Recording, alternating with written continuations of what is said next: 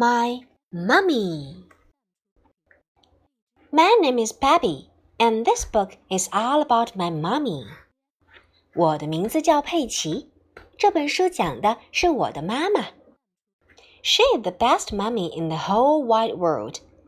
我妈妈是全世界最棒的妈妈，and the prettiest，也是最漂亮的妈妈。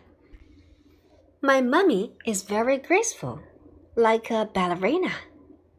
我妈妈是那么的优雅，就像一位芭蕾舞演员。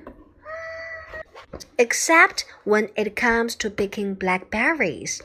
当然，除了在采摘黑莓的时候。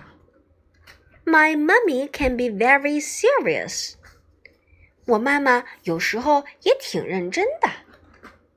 Serious about playing with me and George.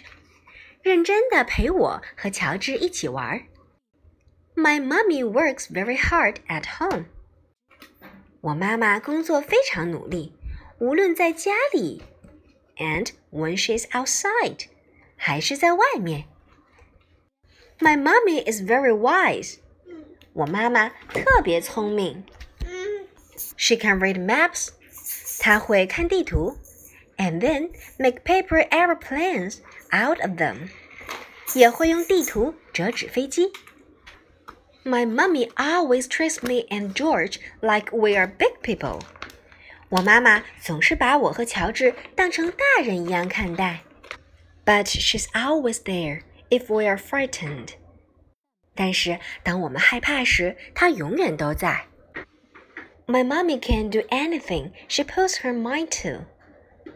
只要我妈妈想做，就没有她做不到的事情。Especially if someone tells her she can't do it。特别是当别人说她不行的时候。But she loves jumping in muddy puddles almost as much as I do。但是她和我一样，也喜欢跳泥坑。Okay, this is all about my mummy. 好了， 这就是我妈妈的故事。See you.